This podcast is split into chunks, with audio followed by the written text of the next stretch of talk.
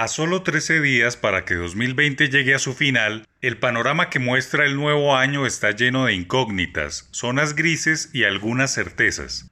Bloomberg Intelligence ha publicado un decálogo de ejes fundamentales que marcarán el acontecer de 12 meses que se aproximan y en los que están depositadas todas las esperanzas de reactivación económica y de mayores certezas sobre la vulnerabilidad sanitaria que este año que termina ha desnudado en la sociedad global. El primer eje tiene que ver con el avance de la vacuna que ha despertado optimismo y ha roto en dos la ruta del virus. Sin embargo, dice Bloomberg, bancos como HSBC advierten contra demasiado entusiasmo, ya que la disponibilidad y la distribución en los mercados emergentes pueden quedar rezagadas con respecto a sus pares desarrollados. Los países más ricos han asegurado amplios suministros para cubrir sus apuestas, mientras que muchos en desarrollo pueden depender de grupos internacionales que han prometido hacer que las vacunas sean asequibles. La logística para transportarlas, distribuirlas y administrarlas requiere infraestructura avanzada y experiencia médica que podrían no estar disponibles en todos los países. El segundo eje es que los bancos centrales de los mercados emergentes siguieron a sus pares desarrollados en la reducción de las tasas de interés a mínimos históricos este año.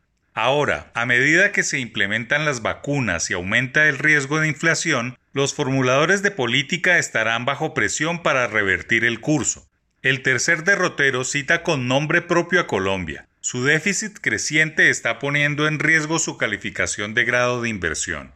No obstante, Fitch Ratings tiene el mayor saldo de perspectivas negativas para los mercados emergentes europeos, mientras que Oxford Economics dice que el aumento de la deuda pública desacelerará la recuperación de América Latina.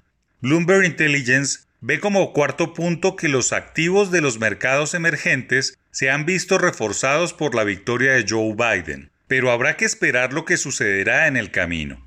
El quinto es China y su imparable crecimiento y presencia en la región. State Street Global Markets y JP Morgan afirman que Biden tomará una postura más blanda sobre el comercio con China, lo que aumentaría el atractivo de la potencia asiática de exportación entre los inversionistas.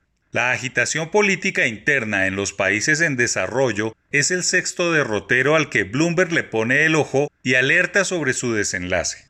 Le sigue en el séptimo lugar la reestructuración en América Latina con los problemas de deuda en países como Argentina y Ecuador que llegaron a acuerdos con los tenedores de bonos, pero la euforia no duró mucho. En cada punto siempre se cita a Turquía sobre quien recaen profundas preocupaciones por la depreciación de la lira y los aumentos en las tasas de interés. Los dos últimos puntos son la angustia africana que pone la lupa sobre una crisis de deuda que derive en inestabilidad política. Y finalmente, las inversiones vinculadas a criterios ambientales, sociales y de gobernanza se acelerarán en 2021.